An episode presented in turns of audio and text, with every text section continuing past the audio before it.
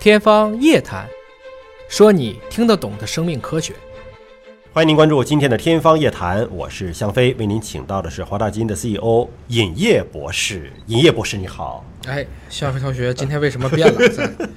呃，不是什么好事儿。 本节目在喜马拉雅独家播嗯出。为什么要隆重推荐介绍尹烨博士？因为经历过博士考试，包括博士论文的这个发表的这个过程的人呢，呃，据说哈都是心理比较强大的，因为那个过程是比较的艰难，因为有一个学术成果的出炉，可能要经过一个漫长的一个时间啊。尹烨博士做这个博士论文大概做了多久？ 山魈的基因组，一二年、啊一啊三年做了四五年吧，从啊收集样品呢，山魈和狒狒中国都没有，所以四处去找样品，然后啊，一二年、一三年就开始做这个事啊嗯对情，然后做测序啊，然后前面做更多的准备啊，后来又灵长类的这个这个基因组的演化又竞争的很激烈，嗯，所以前后可能做了五六年吧。等于就是写，只是为了写一篇文章。实际上是我对写文章倒不感兴趣，我对把这个灵长类的这个物种研究明白很感兴趣。哦山魈和狒狒，嗯，山魈就是狮子王里那个长老啊，嗯，想把他的基因组嗯给测出来、啊。所以我如果是认识你早一点，是不是我的名字有可能出现在你的论文里呢？那得看你有没有贡献了啊！如果我觉得下面同学可以捐个款，然后我会在下面感谢一 下，啊、就在 acknowledge 里面说这个这个其其一部分经费是由下面同学岛内的，啊，这个是可以的啊，这是可以的啊。对，我们今天说的其实是 Nature 发文章的一个丑闻，因为科学研究学术领域其实是非常严谨的。你像对于我们来讲都是高山仰止的啊，但是 Nature 发这个文章说的这个丑闻是什么呢？科学家为了帮助子女进入到名校，就怎么样呢？自己写的论文，然后把孩子的名字列为了论文的作者。牛。这显然是，当然咱们得平心而论啊。如果他这个孩子对这篇研究有贡献，那是不是可以写？是不是可以举贤不避亲？那当然没问题了，没问题就是是吧说这个东西，呃我们就是说它实质的贡献是什么？对你不能因为这个孩子对家长不打扰，所以他的写嗯贡献是孩子呀。啊 呃，这个呢，嗯，我们大家可能看过美国的一部电视剧叫《绝望主妇》哈，嗯里面这个女演员花钱为女儿买进名校的机会。中国最近不是有好多富豪也干这个事儿吗？就也被人爆出来了。就是美国也有这种事儿的，不要以为说都一样，美国也是有的。对是那么 Nature 报道的这个故事发生在韩国，哎是真实的故事了啊。韩国有一些研究人员发表论文的时候，把自己孩子名字放进去，哎，那么就有利于孩子将来去美国呀、去英国呀，对吧？可以上个好大学。你看，我们这么小的孩子已经 Nature Science 啊，或者这种什么核心期刊啊，已经发表文章了呀，没错对吧？我先要看他有没有贡献。你比如说这里强调了嗯啊，韩国教育部的最新报告确定了九篇论文存在可疑挂名中学生的情况。就你核心的科研领域的学术期刊，一个中学生在里边能够有什么样的贡献？对，第二个问题是五篇论文这些中学生挂的是研究者自己的孩子。你说他们也不互相换一下， 对吧？这这个哎，爸爸你说挂这个那问个题孩，你子，，说这个问题，人家没查呀 没查你怎么是吧知道没有呢？这是属于第二步问题 啊。哎，夏威同学很上路啊。这都直接挂自己孩子，你这太容易被查出来了吧？对是吧？Nature 的文章说呢，说背后的目的很显然，就是为了让这些中学生能够进入一个好大学。哎，我们得看看这个整件事情是怎么败露的。嗯，二零一七年底呢，首尔大学发现了一起把青少年列为了论文共同作者的丑闻，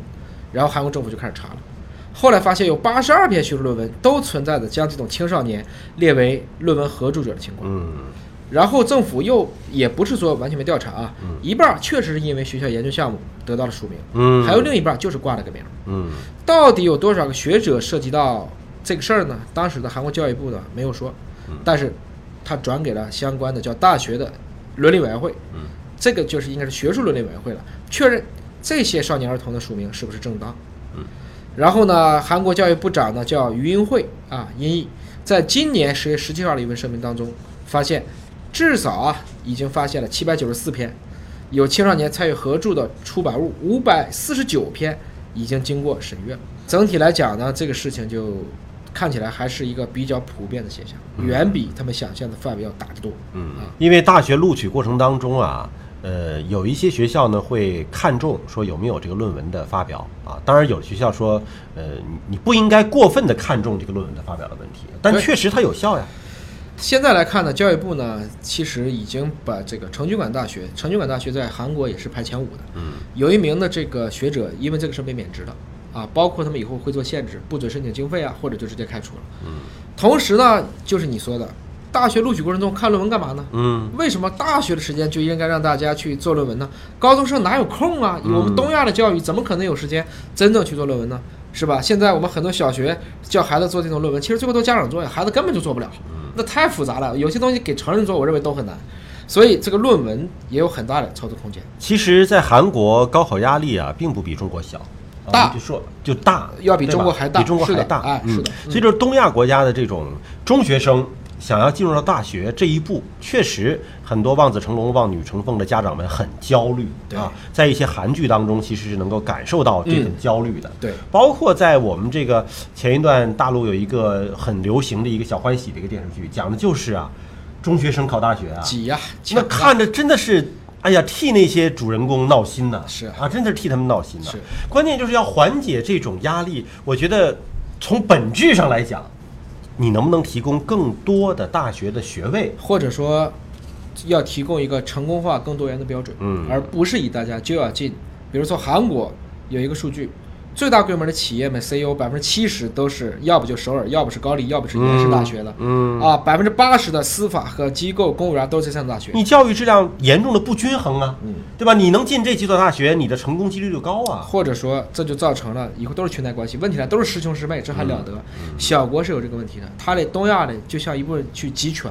欧洲有非常多的小国家，比韩国小多了，但是人家并没有出现这个问题，还是东亚人的这种单一啊成功化标准，实际上是把中国的孩子、日本的孩子、韩国孩子都开始往一个火坑里推啊！我现在也是颇为感到，其实他的童年是很痛苦的，嗯真的像钟摆一样工作啊，